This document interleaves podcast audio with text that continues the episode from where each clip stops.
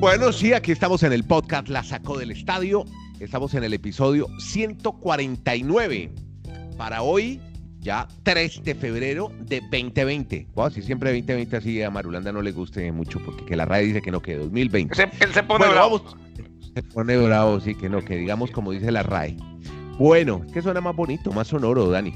Vea, vamos a hablar más bien de Super Bowl, de la gran fiesta del fútbol americana. Pues muchos medios le han enmarcado dentro de lo que fue la presentación musical de Shakira y Jennifer López. Vamos a concentrarnos en el tema deportivo y como siempre, esto tiene un enfoque para todos nuestros oyentes de Latinoamérica, de Sudamérica, los que empiezan a ver este deporte, a entenderlo, y que les empieza a apasionar como a nosotros. Y tenemos a dos expertos, Kenneth Garay y Dani Marulanda, que nos van a contar cómo vieron esa victoria de los Chiefs, que han conquistado su primer Super Bowl en 50 años. Patrick Mahomes recuperó esa magia y catapultó a Andy Reid, que no había ganado Super Bowl, y a los Chiefs para esta victoria en el Super Bowl. A ver, la primera opinión de Garay, ¿cómo vio el Super Bowl, la final y este triunfo que obtiene el equipo de Kansas después de, de mucho tiempo, ¿no, Kenny? ¿Cómo le va?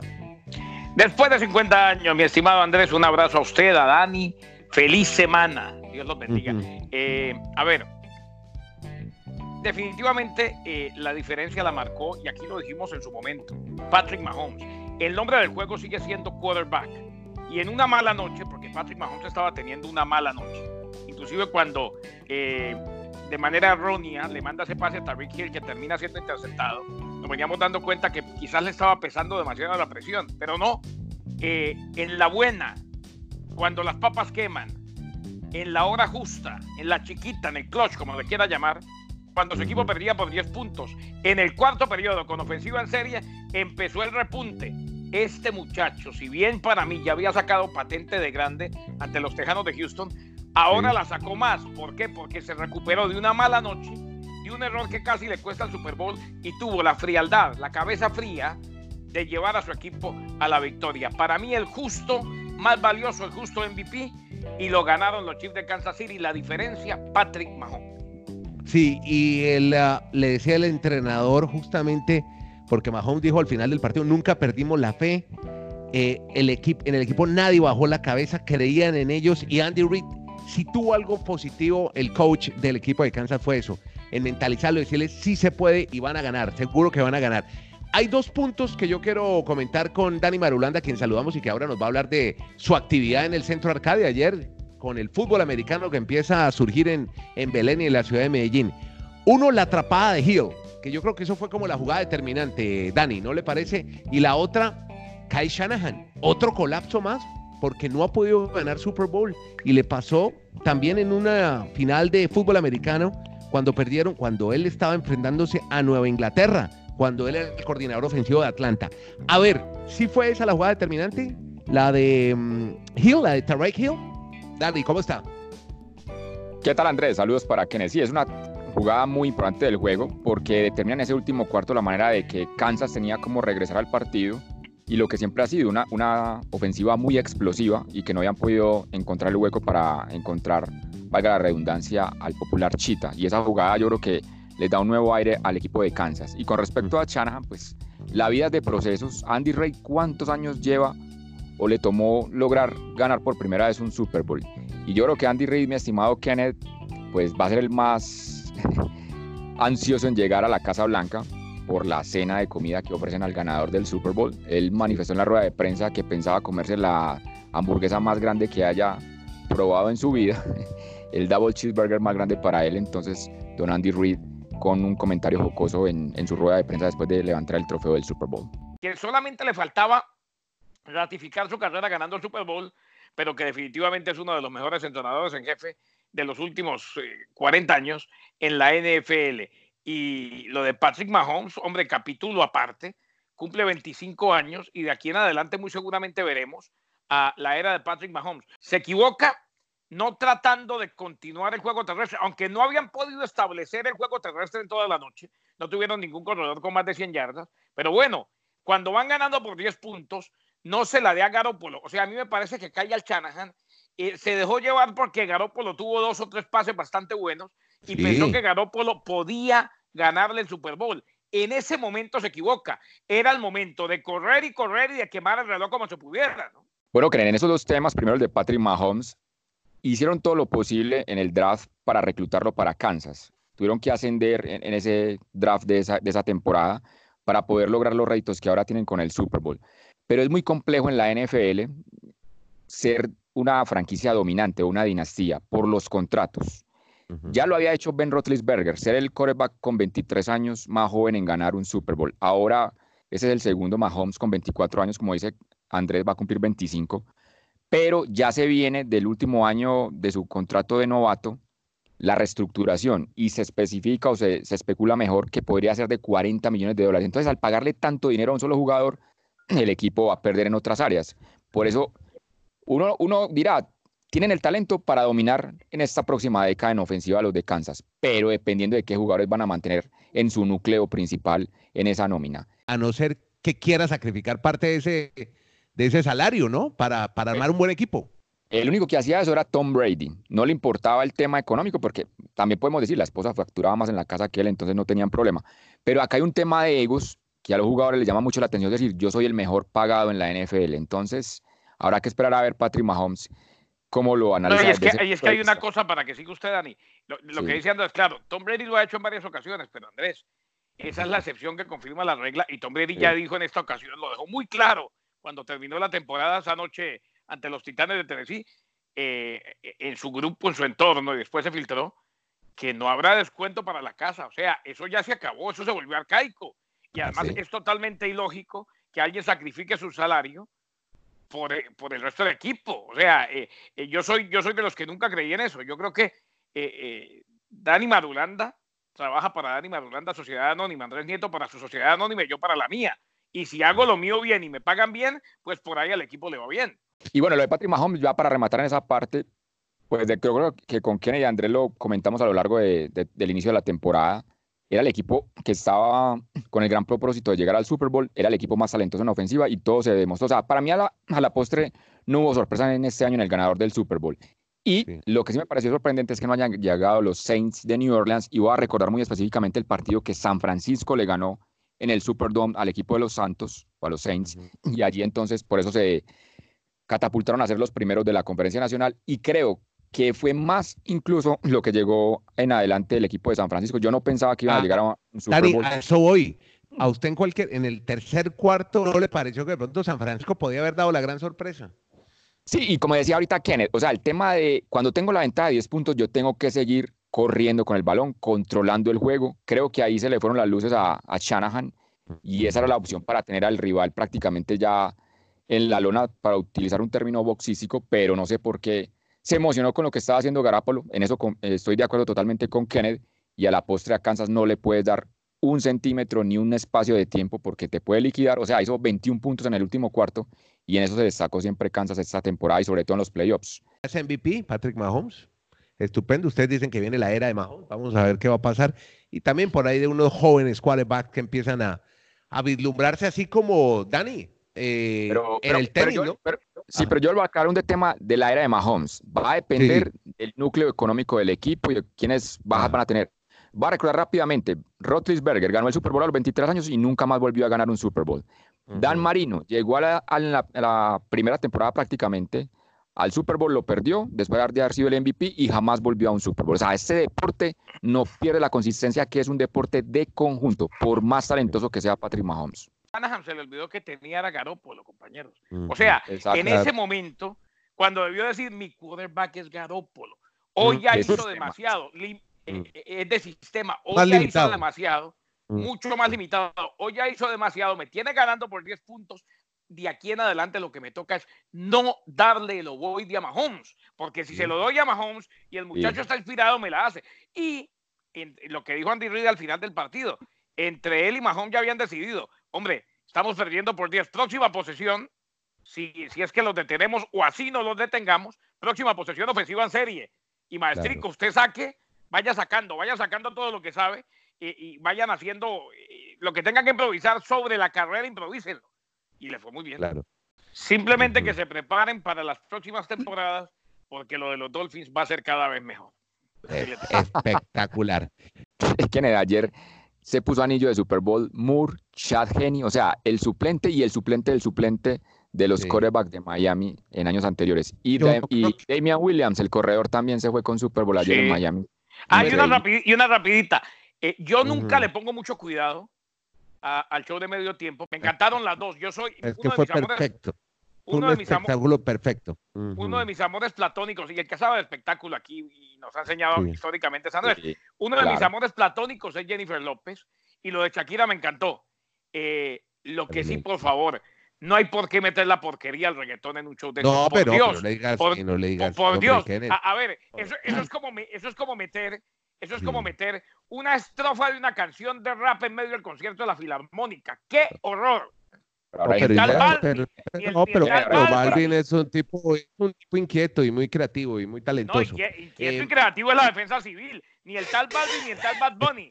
ya, ya, hombre, pero, tranquilo. ahora, ahora hay público para todo. ¿Usted recuerda cuando nos tocó ese Super Bowl con Aerosmith y ah, Britney Spears? ¿Qué, tiene que ver lo, con lo otro? Pero hay público para todo.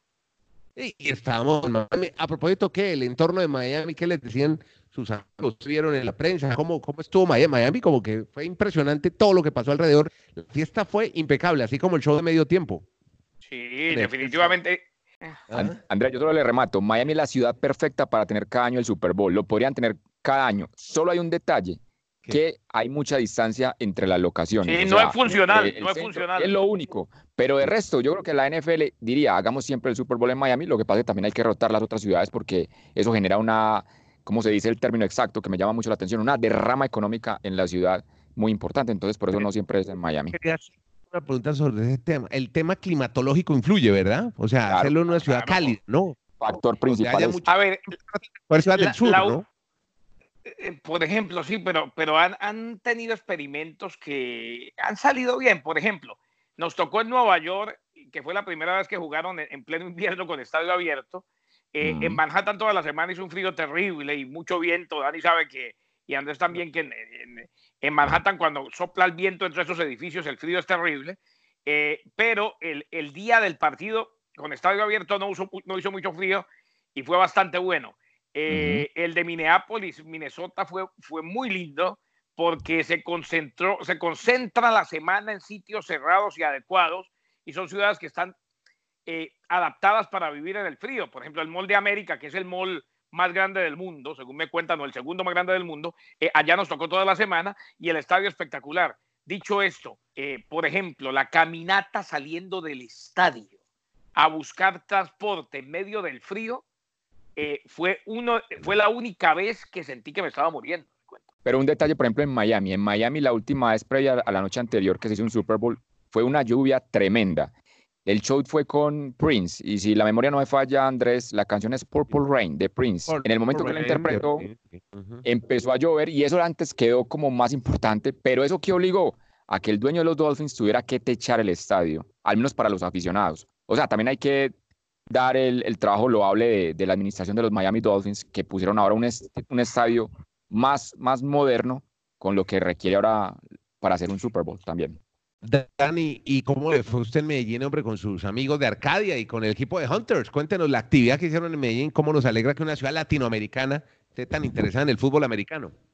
No, pues yo soy el primero en estar complacido, Andrés, porque recuerdo esas épocas de la adolescencia cuando era muy difícil ver el fútbol americano acá y ahora ver estos chicos adolescentes y jóvenes entre los 20 y los 30 años, pues llenando un escenario en un centro comercial y vestidos con cascos, con la indumentaria, corriendo por todos los, los salones y obviamente por todos los locales donde la gente se asombraba de ver eso y ver todo el partido durante las cuatro horas de la transmisión básicamente, pues eso lo llena a uno de mucho orgullo de, ver que mucha gente está entendiendo este deporte y que también están entrando en esta dinámica y apasionarse.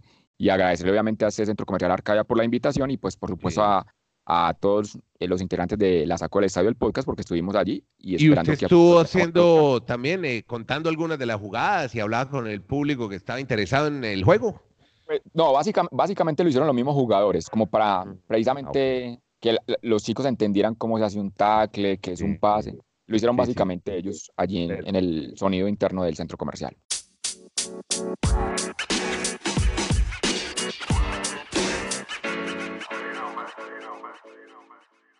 Este fue un episodio especial, tenía que ser así, dedicado al, al Super Bowl.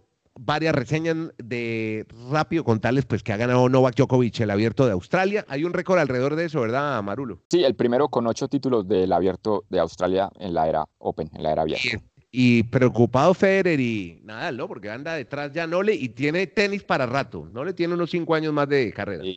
Afortunadamente de pronto aparece Tim. Yo creo que Tim, usted por ahí puso un tweet en la Sacó Podcast que se está acercando. Ya ha perdido tres finales, pero yo creo que en Roland Garros Tim va a ser uno de los favoritos con Rafa Nadal. Puede ser la primera vez para, para un jugador de los 90 que gane un torneo de Gran Slam.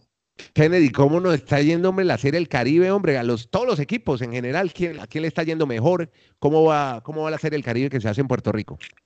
Pues le cuento que México es el gran favorito, Andrés. Eh, empezó bien, eh, a esta hora ya se está jugando la tercera jornada, empezó bien Venezuela con dos victorias. Eh, Colombia, pese a que dejó una grata impresión, perdió los dos y está pues en la cuerda floja. Eh, recordemos que aquí se juega con sistema de final, semifinales el jueves. Colombia perdió ante Panamá en un gran duelo de picheo, 1 a 0, la carrera fue sucia, eh, así pues que fue un duelo de picheo impresionante y había perdido ante Venezuela porque falló el relevo. Iba ganando 3 a 0 el sábado eh, y, y, cuando volteamos a mirar se lo remontaron en un inning fatal en el cual le anotaron seis carreras y perdió seis, en el séptimo, perdió 6 a 3.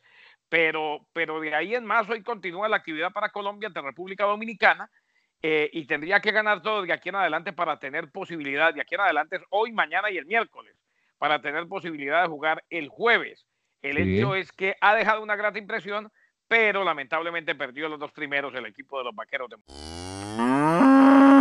y ya para el cierre pasa la vaca porque la vaca vive en Bucaramanga y hoy Bucaramanga se viste de fiesta porque recibe el preolímpico, la fase final del preolímpico. Dani Marulanda. Sí, hoy Brasil-Colombia en el choque de fondo, antes Argentina frente a Uruguay en un clásico del Río de la Plata. Aquí se buscan dos cupos, juegan todos contra todos y obviamente los dos primeros estarán en Tokio. Hoy es el partido más complicado para Colombia, mi estimado Kenneth, frente a Brasil que juega muy bien. ¿Y el Bucaramanga qué?